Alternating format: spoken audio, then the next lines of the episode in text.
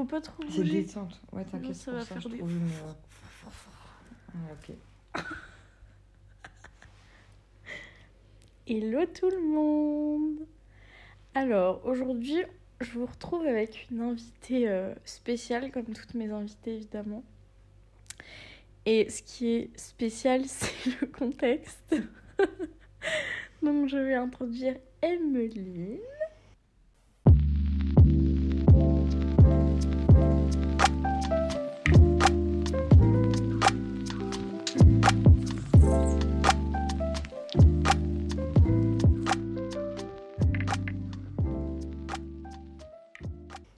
Ça va Ça va super bien. Moi, je suis plutôt euh, détente, là, Ah ouais. clairement.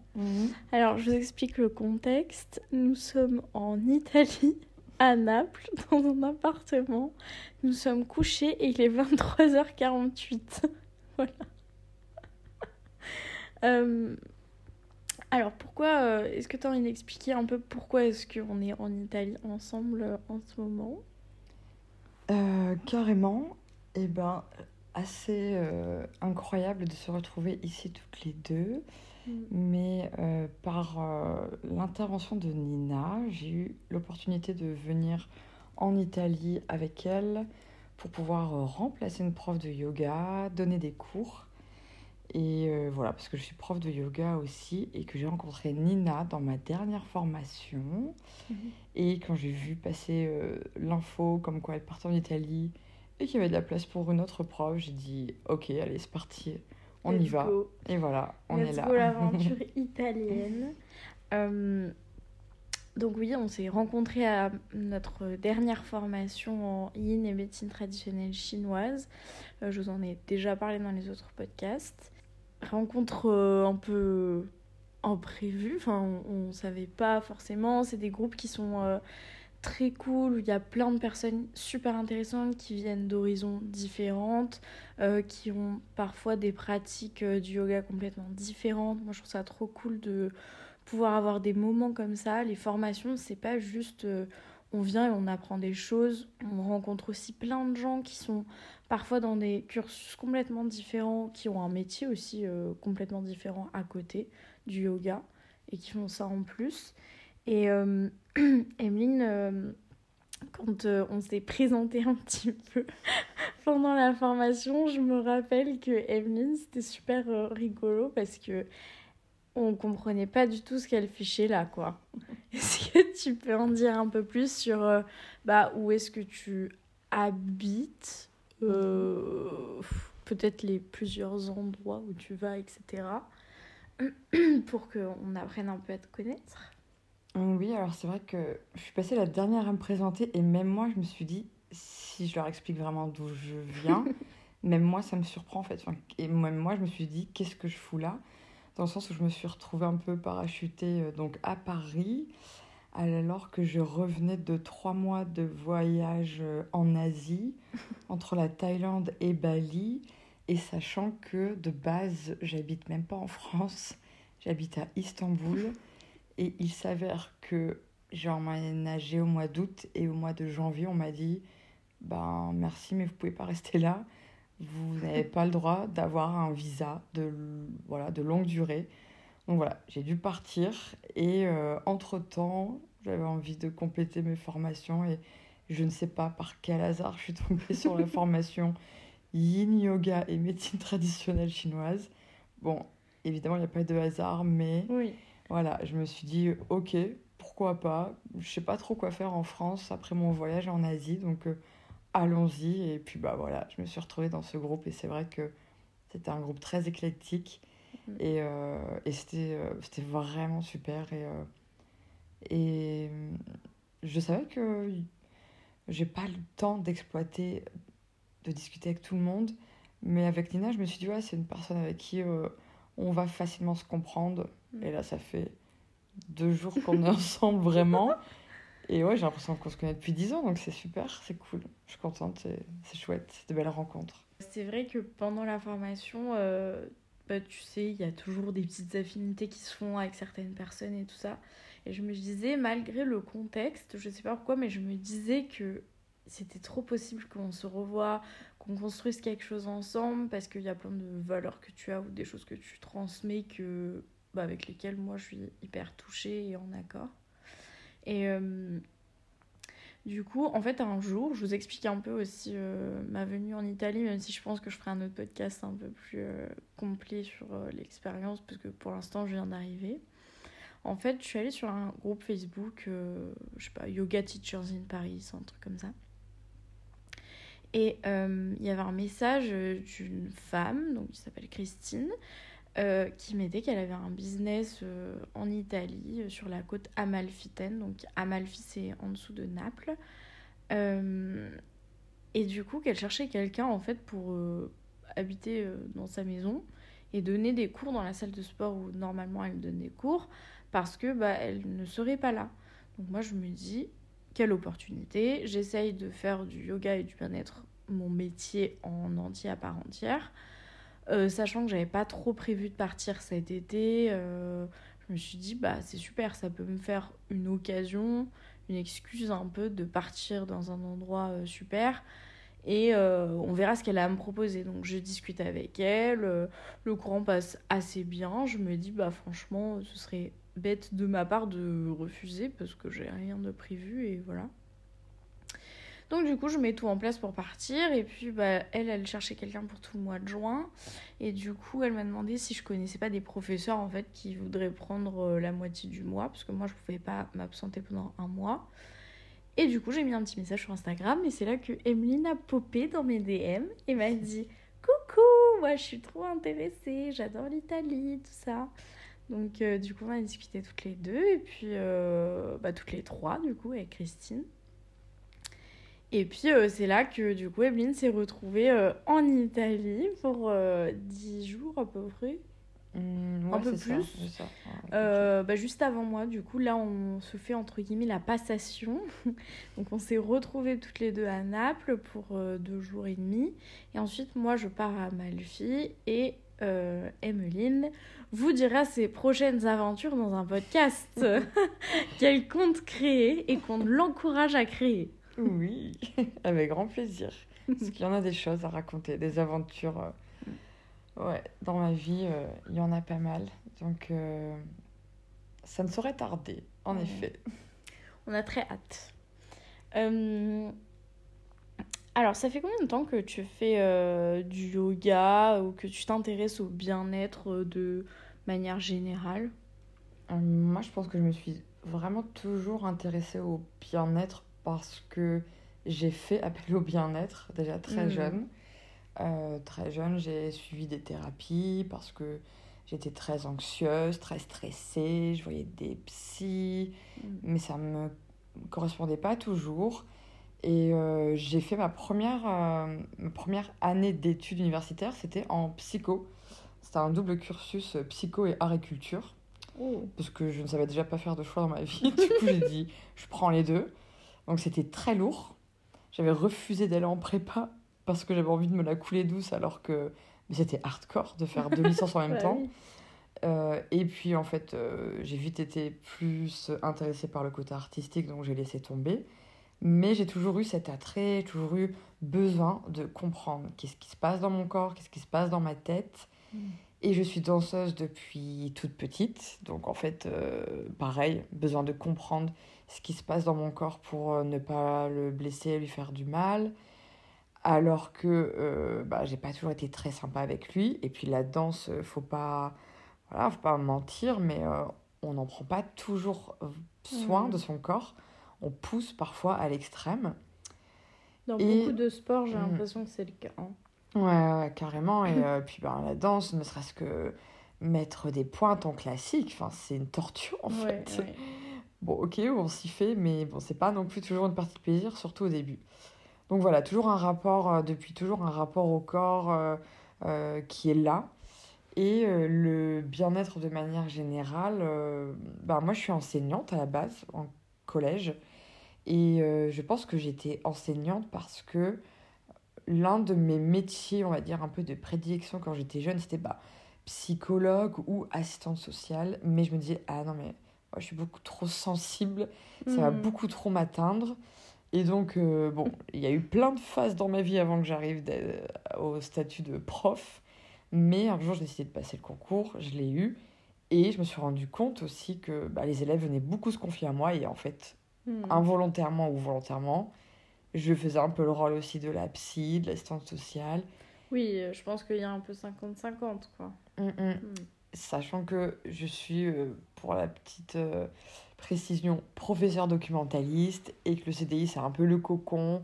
On aime bien venir euh, bah déjà se relaxer, se détendre. Ça nous coupe de notre journée de, hmm. d'études, on va dire. Et donc, voilà, les élèves, ils aiment bien ça. Et j'avais envie d'aller plus loin.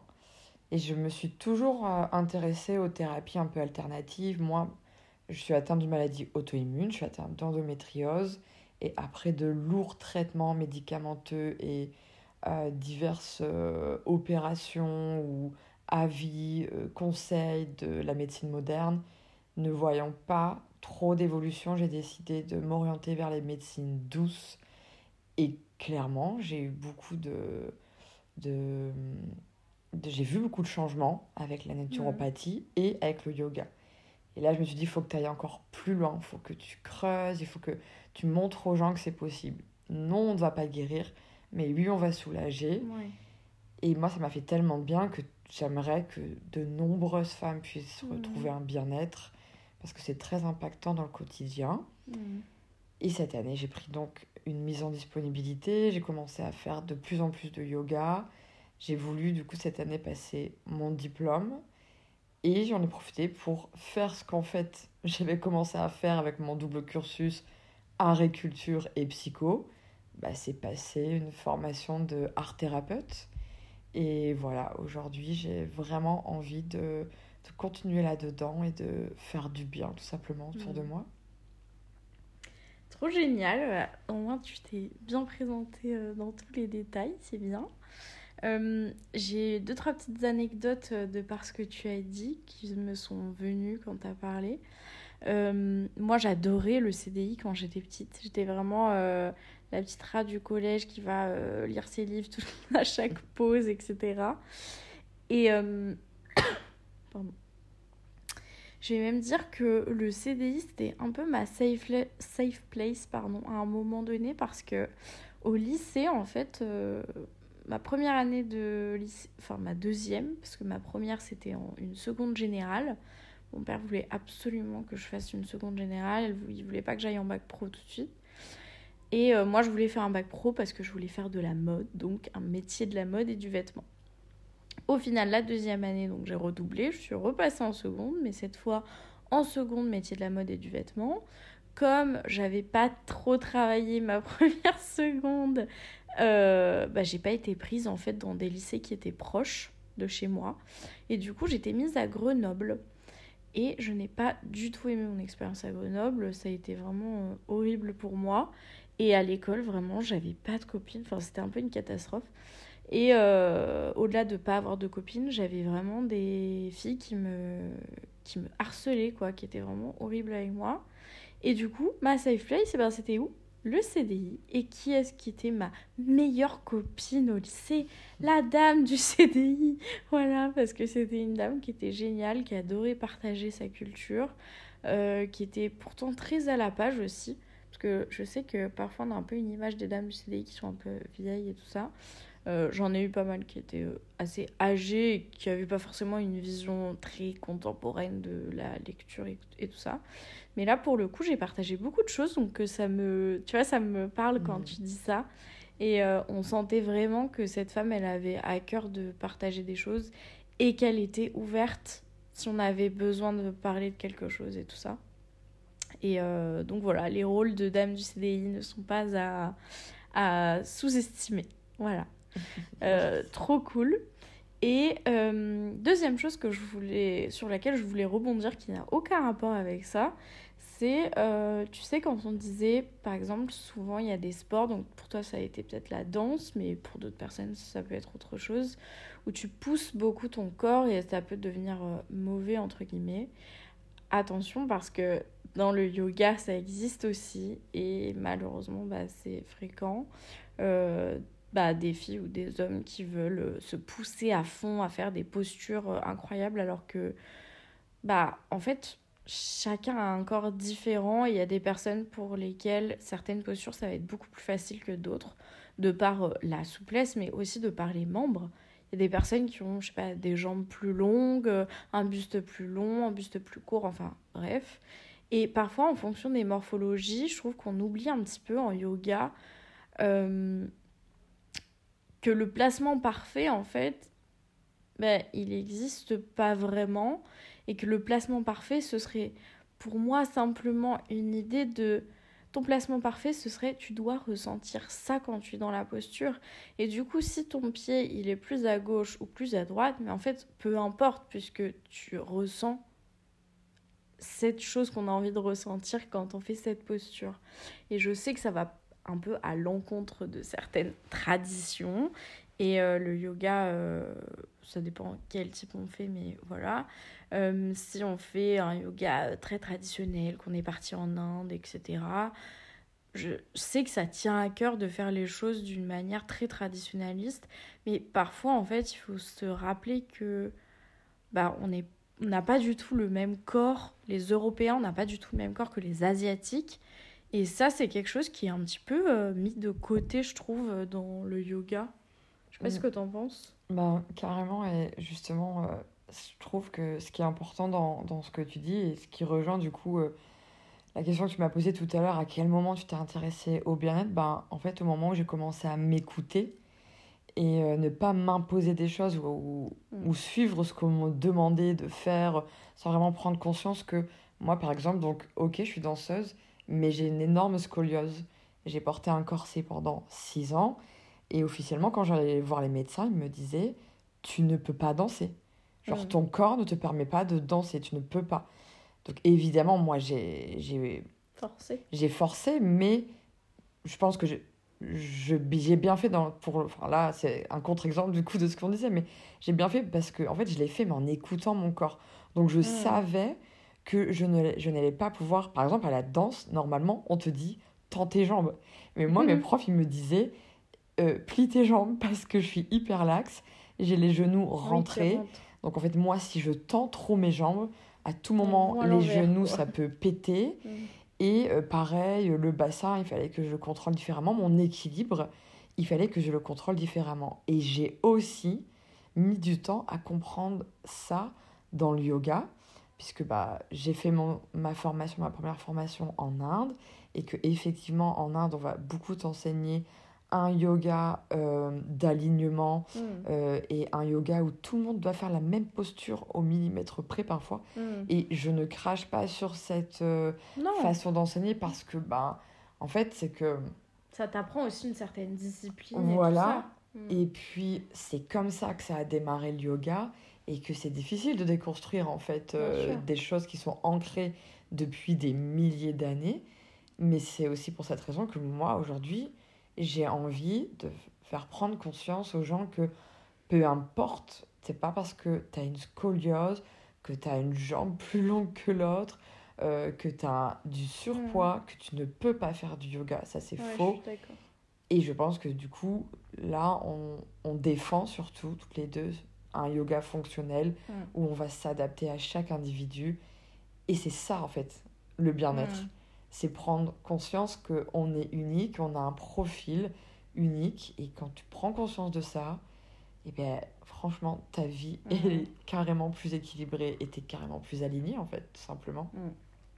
Je suis totalement d'accord avec toi et ça rejoint totalement la, la formation qu'on a décidé de suivre, qui est Yin et médecine traditionnelle chinoise. En fait, euh, moi j'ai eu quelques problèmes de santé euh, un petit peu graves parfois. Euh, notamment à cause de le grand sujet, les, menstruations, très compliqué dans mon cas. J'ai eu des kystes ovaires, etc. Je me suis fait opérer. j'ai encore du mal pendant mes règles. Et en fait, on m'a dit tout et n'importe quoi, mais vraiment. Tu ne peux pas faire certains sports. Au final, ah si, en fait, il faudrait que tu fasses ces sports-là, ce serait mieux. tu dois manger ça. Non, en fait, tu ne dois pas manger ça. Et en fait, les gars, quand on vous dit quelque chose, je sais qu'il y a beaucoup de gens qui mettent leur santé dans la main, juste leur santé en entier, dans les mains de professionnels de santé. Ce qui n'est pas bête en soi, puisque ces gens-là sont censés avoir fait des formations et tout ça, et qui sont censés être calés. Sauf que chaque humain est vraiment différent, et que donc, il y a des choses qui marchent pas, en fait. Et je trouve que la médecine qu'on connaît, nous, qui est plutôt classique, je vais dire comme ça, euh, elle est dans le sens de guérir des maux qui sont déjà là. Mais il n'y a pas de prévention. Et ça, ça me dérange parce qu'avec de la prévention, tu t'évites beaucoup plus de choses qui peuvent arriver et qui peuvent être de plus en plus graves, on va dire. Et j'ai expérimenté ça parce que du coup ma belle-sœur est praticienne de médecine chinoise, j'ai été un petit peu son cobaye pendant ses études et et eh ben, en fait, elle a déconstruit complètement tout ce qu'on m'a dit pendant des années sur euh, le pourquoi du comment j'avais mal pendant mes règles et ce qui se passait à ce moment-là, c'est-à-dire tous les symptômes prémenstruels que je me tapais. Euh, une grande liste, je ne vais pas vous la faire, mais voilà. Et donc ce jour-là, elle m'a expliqué, déjà, elle m'a juste expliqué pourquoi est-ce que j'avais ça. Pourquoi est-ce que euh, Micheline, elle a pas du tout la même chose que moi, alors que c'est une femme, que potentiellement euh, bah, lui est à peu près comme moi, et que j'ai l'impression que je fais pas grand-chose de différent qu'elle. Et en fait, si chaque personne a des pathologies internes déjà différentes, et puis ce qui me dérange aussi dans la médecine qu'on connaît, euh, voilà, classique, c'est qu'en fait, le corps et l'esprit sont tellement séparés, alors que je suis convaincue aujourd'hui qu'il y a plein de choses que j'ai vécues, des maladies que j'ai déclenchées à certains moments, qui ont été de fait que en fait j'étais très triste ou très en colère ou enfin des émotions très fortes qui en fait font baisser ton système immunitaire quoi, clairement. Et euh, c'est pour ça que ton contenu je le trouve très intéressant. Euh, allez d'ailleurs télécharger le e-book de Emeline qui va sortir euh, bientôt, je crois. Euh, fin juin, normalement. Je fais un peu de suspense. Très bien. fin juin. Très bien, donc c'est bientôt. c'est bien aussi, j'en reviens à ce que je disais donc sur donner 100% de sa santé dans les mains des professionnels. Il faut aussi se renseigner soi-même et juste parfois se poser des questions à soi-même. Est-ce que là, ce que je suis en train de faire, je me sens bien avec ça? Je vous dis ça que ce soit avec des médicaments ou des pratiques sportives ou spirituelles, il faut que vous soyez aligné d'abord vous-même. Et il y a des personnes qui vont se sentir bien dans quelque chose qui leur fait pas forcément du bien, ça existe aussi. Et en fait, à un moment donné, ils vont bien voir que ça, ne va pas aller plus loin et que ça va aller en s'empirant. Et dans ce cas-là, ils vont se rendre compte. Mais en fait, en donnant tout le temps votre santé euh, dans les mains des autres, vous prenez plus du tout part en fait à ce qui se passe dans votre corps et à vos ressentis. Et ça, pour moi, c'est hyper difficile du coup après de faire des bons choix et de comprendre un peu mieux sa santé et de savoir quoi faire à certains moments pour ne pas justement tomber malade ou euh, se faire mal tout simplement euh, dans des pratiques. Euh, j'ai vu beaucoup de gens hein, se faire mal hein, au yoga comme dans d'autres dans d'autres sports. Moi je faisais beaucoup de ski, bon bah il y a énormément de blessures au ski parce que bah en fait on pousse des corps des enfants parce que c'est souvent le cas quand on est adulte aussi mais quand on est enfant je sais que nos parents ils aiment bien nous mettre dans des sports on aime bien nous mettre un petit peu en compétition, etc.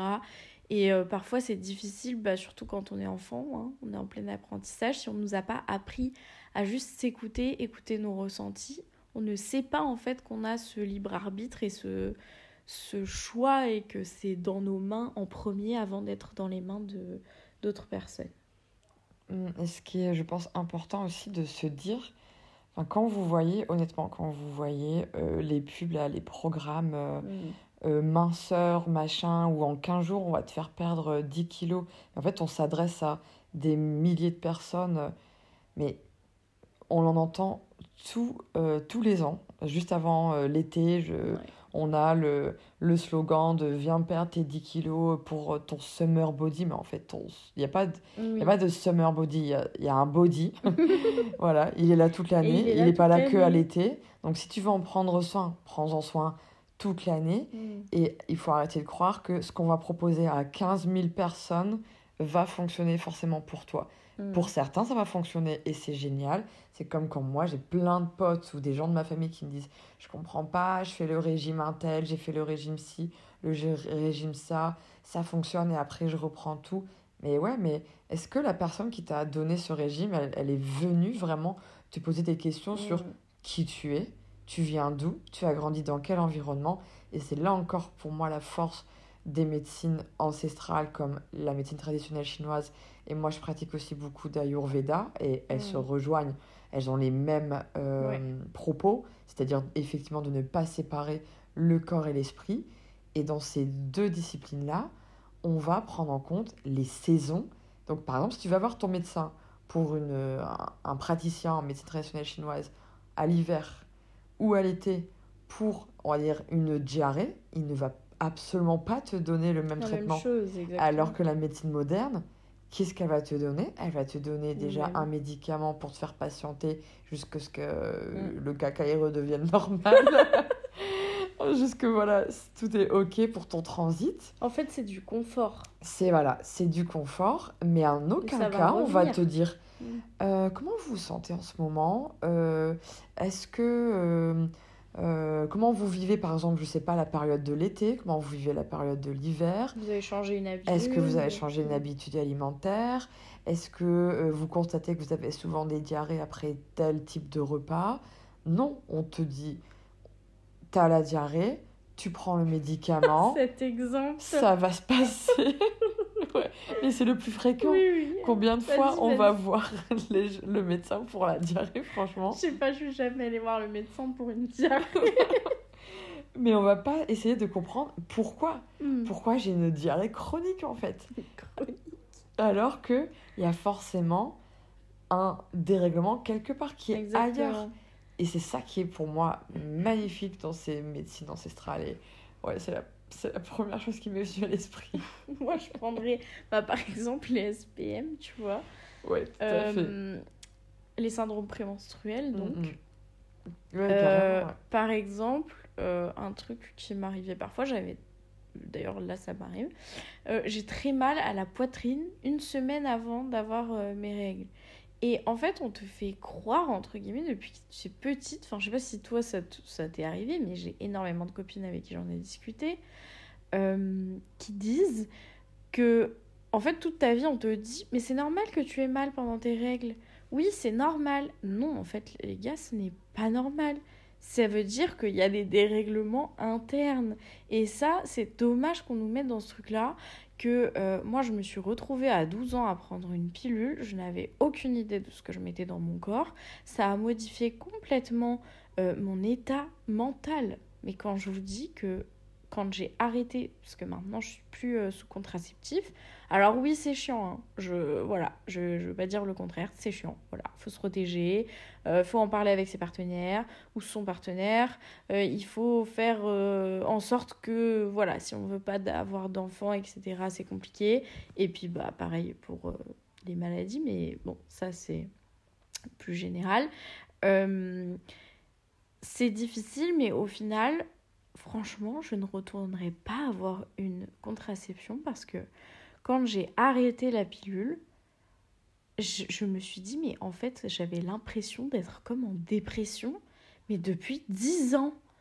Et je trouve ça fou qu'on minimise ce genre d'effet. Et en plus de ça, que je prenais cette pilule pour ne plus avoir de douleurs qui au final sont revenus sur le long terme parce que je pense que mon corps il s'est habitué tout simplement à l'hormone et que du coup on a commencé à changer de pilule. Alors là, laissez tomber euh, les effets secondaires, des maux de tête, des vomissements, euh, des fourmis. Alors ça c'était la meilleure. Une pilule qui m'a donné des grosses fourmis dans les jambes et mon médecin m'a dit "Ah oui, par rapport à votre pathologie blablabla, euh, il se pourrait que si vous continuez de prendre cette pilule, vous pourriez être paralysé. Mais excusez-moi, c'est vous qui m'avez pr- prescrit cette pilule et vous êtes même pas, bah, vous avez même pas regardé mon dossier médical. Mais c'est c'est grave quand même. Il y a plein de choses comme ça où je trouve que les médecins prennent pas le temps en fait de regarder tout l'historique, etc. et de poser des questions. En fait, le problème aussi, ça rejoint ce que je disais de quand on est une personne, on donne euh, sa santé euh, euh, dans les mains d'autres personnes qui sont professionnelles. Posez-vous des questions, mais vraiment. Moi, quand j'ai commencé à être suivie par ma belle-sœur en médecine chinoise, en gros, elle me faisait tenir un cahier où je devais écrire à chaque fois on va parler encore de caca, comment étaient mes, mes selles. Et, et, euh, et, ça, en fait, ça va donner des indications. Le fait, alors, ah oui, euh, la semaine dernière, je sais pas pourquoi, j'ai eu hyper soif. Une envie de boire, mais euh, à outrance, c'est pas normal non plus. Enfin, c'est des choses, en fait, si vous voyez que c'est plus que l'entendement, par exemple, j'ai eu une période où je pouvais plus manger d'œufs été, euh, je ne sais pas comment vous expliquer, mais j'étais très malade à chaque fois que j'en mangeais. Et un jour, je ne sais pas pourquoi, j'ai eu très envie d'en manger. J'ai écouté mon corps, j'en ai mangé. Depuis, je suis fan et j'en mange. Et quand j'ai recommencé à en manger, j'en ai mangé à outrance. Et vraiment, c'était n'importe quoi. Et en fait, c'est parce que mon corps en manquait énormément. Et on, pour, on aurait pu expliquer pourquoi je pouvais plus manger d'œufs et même guérir, entre guillemets, cette espèce d'allergie euh, étrange. Mais comme personne ne s'est penché sur ce cas et on m'a juste dit on va faire un test d'allergie, bah vous n'êtes pas allergique. Et super, et je fais quoi euh, quand je mange des œufs je, je vais aux toilettes et je vomis. C'est, étrange quand même. Oui, mais bon, c'est comme ça. Mais je suis désolée, c'est, c'est pas possible quoi de dire ça à quelqu'un. Comment on fait pour gérer après correctement quoi? Oui, non mais euh, tout à fait. Et pour rejoindre. Euh, euh, l'exemple de la pilule. Moi, mm. pareil, j'ai arrêté de prendre la pilule il y a des années. Euh, et effectivement, non, vraiment à toutes les femmes qui écoutent ce podcast, non. Ce n'est pas normal d'avoir mal pendant ces règles. Ce n'est pas normal, moi, vraiment, dans l'état dans lequel je suis.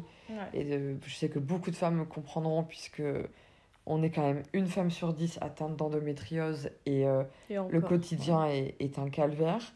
Et je comprends, je sais qu'il y a beaucoup de recherches qui sont faites, mais pour moi, il n'y a pas assez de moyens. Ça avance, ok, mais il n'y a pas assez de moyens qui sont mis en place. Et encore aujourd'hui, donc je me suis fait opérer en 2017, je crois, si je me souviens bien, 2017, ouais.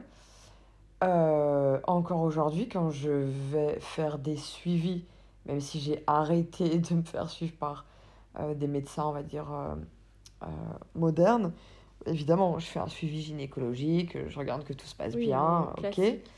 Et à chaque fois, on me répond Mais vous voulez plus souffrir Prenez la pilule. Mais non, en fait, je vais pas prendre. Moi, c'est déplacer le problème. Euh, exactement, c'est déplacer le problème et c'est genre un, un espèce de placebo, en fait. C'est pour mm. me faire patienter.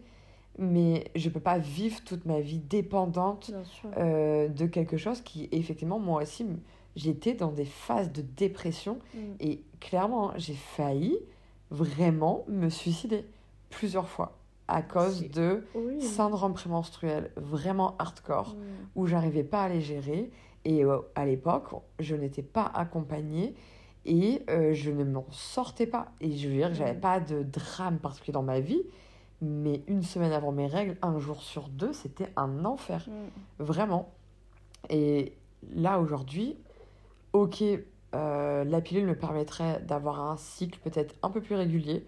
Parce que là, par exemple, ça fait. J'ai eu un gros stress dernièrement. Bah, ça joue ça a hein. énormément mm. eu un impact sur mon mm. cycle. Donc là, bah, par exemple, j'ai mes règles toutes les deux semaines. avec un flux, euh, je, je, vous, mm. je vous donne même pas de détails, mais c'est assez hardcore. Euh, ce qui est assez fréquent chez beaucoup de femmes et surtout quand on est atteint d'endométriose. Donc voilà ça fait partie des symptômes et je le souligne parce qu'il y a plein de femmes qui sont atteintes et qui ne le savent pas. Et vraiment, s'il y a un truc qui peut faire avancer cette maladie et les recherches, c'est d'aller se faire diagnostiquer, clairement. Moi, ça a pris du temps et j'ai eu la chance de tomber sur un gynéco homme qui a tout fait pour que je sois euh, reconnue atteinte d'endométriose et de faire tous les examens possibles. Puisque pour vous expliquer, moi, euh, on avait fait IRM, euh, échographie. échographie et on ne voyait rien. Hmm. Donc un médecin lambda m'aurait dit eh ben non, c'est pas ça, et bon, arrêtez de faire votre chochotte. Non, lui a persévéré. on a fait une première opération, et là, mais heureusement, tout était caché derrière l'utérus. Donc la technologie aujourd'hui, bah, ok, on a une avancée incroyable en technologie dans notre société actuelle, et c'est tant mieux, on en a besoin, mais la technologie, elle ne peut pas tout faire. Mm. Et si on n'était pas allé au bout de la recherche pour moi, jamais je n'aurais su que j'étais atteinte d'endométriose. Et non, ce n'est pas une pilule qui va résoudre ce problème. Et c'est pareil avec mon acné hormonal. Quand je suis allée voir encore un dermato il y a quelques années parce que je le vivais très mal d'avoir de l'acné à 30 ans alors j'en avais jamais eu, et qu'on me dit tenez, prenez la Mm. pilule. Non, Ouais. merci, au revoir. C'est pas une solution. J'ai appelé ma naturo juste après. Et oui, ça peut paraître fou. Et encore une fois, attention, ce, que je, ce qui fonctionne pour moi ne fonctionnera Ouais. peut-être pas chez vous. Et c'est là qu'il faut faire un suivi individuel et où on prend en compte tout, Tous les euh, paramètres. tous les paramètres qui sont nécessaires pour te faire un traitement Mm. pour toi et rien que toi. Et bien, c'est- j'ai clairement eu une avancée en fait. Mm. Clairement. Après, là, j'ai quand même envie de le dire. euh, je ne dis pas que les médecins sont mauvais et que euh, les thérapeutes, euh, que ce soit naturopathes, médecins traditionnels chinois, sont mieux. C'est pas ça mon propos. C'est que malheureusement, les personnes qui sont formées en médecine, bah, bien sûr qu'elles croient en ce, qu'elles font, etc. Parce que bah, déjà, les années de médecine, c'est quand même très hardcore, c'est très long, c'est très dur. Et ces gens-là, ils ont que à cœur d'améliorer la santé des autres. Donc, euh, c'est pas du tout euh, pour jeter la pierre. Euh, c'est juste qu'en fait, on leur inculque pas forcément des bonnes manières de faire. Et il n'y a pas beaucoup de, j'allais dire, de sentiments, c'est pas ça que je veux dire. Il n'y a pas beaucoup de prise euh, émotionnelle sur euh, le patient, c'est beaucoup euh, à tour de bras, comme ça.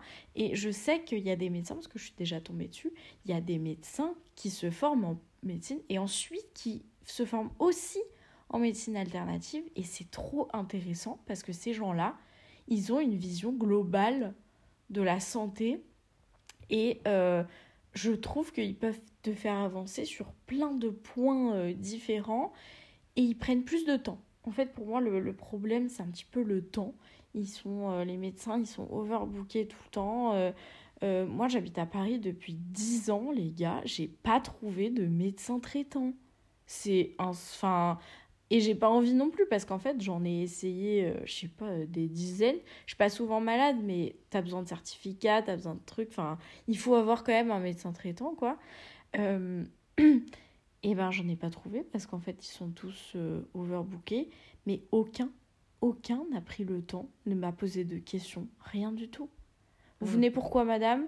Ok, alors il t'écoute ton cœur, il te fout un bâton dans la gorge, il regarde au fond, et puis au revoir. Et en fait, excusez-moi, je, je comprends pas à quoi ça sert, et je sais qu'ils sont dans un tourbillon, enfin, c'est pas de leur faute et tout ça. Donc, je ne dis pas que tous les médecins sont pareils.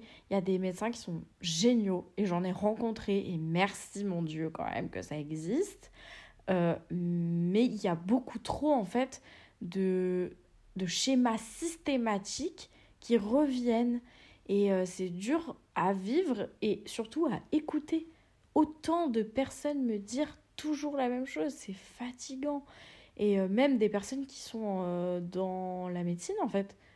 Enfin, moi, bah, par exemple, ma cousine euh, qui était sur le podcast, Emma, elle est infirmière en pédopsychiatrie, donc avec des enfants qui sont handicapés. Mais avant ça, elle a fait bien sûr des stages en hôpitaux dans d'autres services.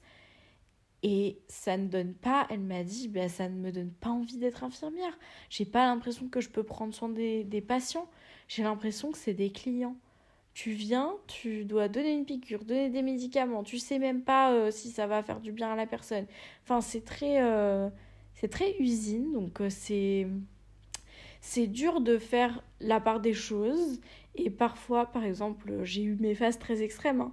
J'ai eu mes phases où j'ai été très en colère contre la médecine classique parce que, parce que bah, quand euh, t'es malade à répétition, que t'as tout le temps la même chose et que tout le monde te dit mais non, t'es sensible, mais non, c'est toi qui as mal, etc.